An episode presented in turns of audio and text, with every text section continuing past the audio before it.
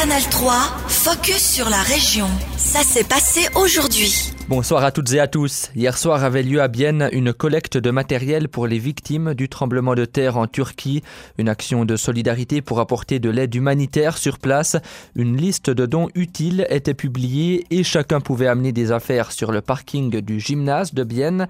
Reportage de Mathieu de Dardel. L'initiative vient d'un appel sur les réseaux sociaux lancé par une biennoise de 17 ans d'origine turque, en contact avec sa famille en Turquie qui habite près de l'épicentre du tremblement de terre. Elle a pu ainsi se rendre compte des besoins sur place. Il faut savoir qu'en Turquie, vu que c'est l'hiver, il fait super froid et donc euh, les températures elles sont à moins 10 ou comme ça et les gens n'ont plus d'endroit où se réfugier. Donc on a besoin de vêtements chauds, de couvertures, de, de sacs de couchage. Et là, une dame nous a amené une tente, c'est vraiment dans les besoins quoi. Et le bouche à oreille fonctionne, la population répond présent, les voitures défilent les unes après les autres, les sacs de matériel s'accumulent. Déposer directement là parce qu'on attend un camion qui va venir tout prendre. quelques vestes, des pulls. C'est très gentil. Merci de votre générosité. Les gens sont venus de Bienne ou de plus loin, du Jura bernois, comme par exemple cette femme qui a amené des habits chauds, de la vaisselle en carton ou des serviettes hygiéniques. J'estime que c'est très important que chaque personne se sente concernée. Ceci peut arriver dans n'importe quel pays, à n'importe qui. C'est pour ça que je pense que c'est très important d'être avec tout le monde et puis de soutenir comme on peut aujourd'hui. Tout ce matériel récolté sera acheminé en Turquie, mais l'évolution rapide des événements, la fermeture de certaines frontières ou les routes détruites rendent la tâche compliquée pour envoyer les affaires par la route. Ça prendra beaucoup plus de temps que prévu en fait. Au lieu de que le camion parte vendredi soir, il partira dans une semaine, mais il partira. Et euh, c'est ce que nous on veut quoi. Une partie de ces dons sera également transportée par les airs. Certaines compagnies aériennes proposent en effet des vols cargo à destination de la Turquie.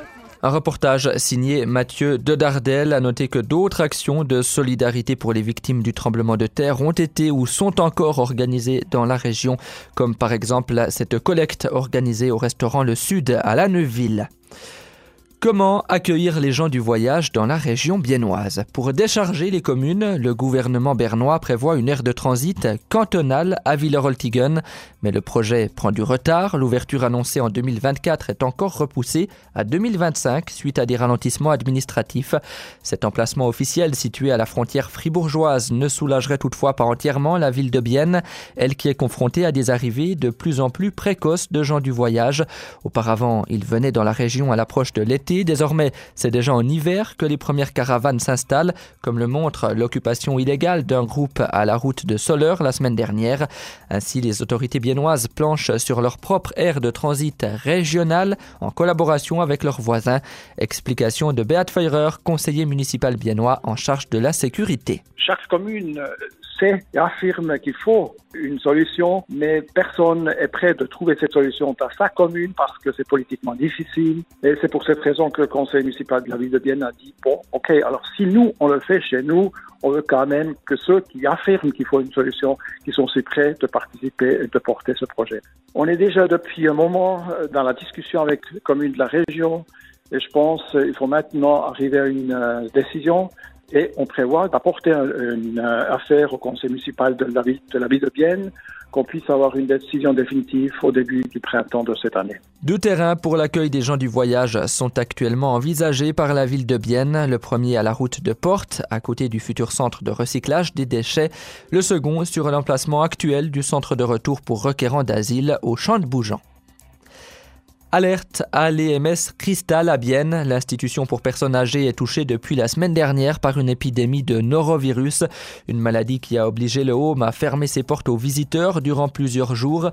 Les détails avec Daniel Stelly, responsable des EMS municipaux de la ville de Bienne. Le virus en soi, il n'est pas dangereux, il est juste, euh, il se propage très vite. Et puis si on l'attrape, ben, c'est comme une grippe euh, intestinale qui est évidemment désagréable, mais il n'est pas dangereux en soi. On observe euh, chaque hiver qu'il y a l'une ou l'autre institution qui attrape ce virus et malheureusement, enfin malheureusement, euh, c'est déjà arrivé qu'on l'a déjà eu au cristal il y a quelques années. La semaine dernière, au plus fort de l'épidémie, une douzaine de résidents ont été infectés par le norovirus, mais depuis, la situation s'est détendue. Nous avons actuellement encore quatre résidents qui sont en isolation. Il y a deux isolations que Nous pouvons euh, supprimer ce soir, les deux autres c'est demain, et puis on peut dire qu'à partir de dimanche, il y a de nouveau euh, courant normal. Actuellement, les visites sont à nouveau autorisées, mais seulement dans les chambres des résidents. Les repas en commun ont également été supprimés. Gian Erika, c'est le titre d'un film documentaire qui revient sur le parcours d'un couple d'artistes de Lanneville, Erika et Gian Pedretti. Elle s'est illustrée en littérature et en sculpture, lui en peinture et en littérature également.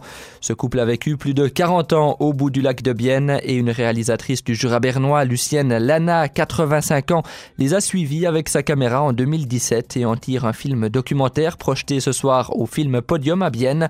Lucienne Lana au micro de Mathieu de Dardel. Je pense qu'il va voir euh, une histoire d'amour, ça c'est vrai, et aussi une histoire d'individus qui ont su garder chacun pour soi sa créativité, c'est-à-dire l'égoïsme d'un artiste, parce que pour être artiste, il faut être égoïste, sinon on ne peut pas être vraiment artiste. Et ils ont pu garder ça tout en ayant cinq enfants. C'est quand même de l'art. Hein. Bon, les enfants se sont un peu éduqués eux-mêmes, je pense. Ils ont été pas trop suivi parce que les parents étaient très occupés à écrire et à créer. Mais c'est un, amalgame euh, que j'ai trouvé très très intéressant et très positif pour la position des artistes. Par exemple, quand ils sont deux, c'est que normalement c'est toujours un des deux qui sort du lot et l'autre on, on l'écrase sans le vouloir peut-être. Et là, on sent que les deux sont restés vraiment une entité, une force créative merveilleuse, tout en ayant une famille et sage. Moi, je trouve ça génial, quoi. C'était un extrait de l'interview de Lucienne Lana, réalisatrice du film documentaire Gianerica. Interview complète à retrouver sur notre site internet. Canal 3, focus sur la région. Aussi disponible en podcast sur Spotify et Apple Podcast.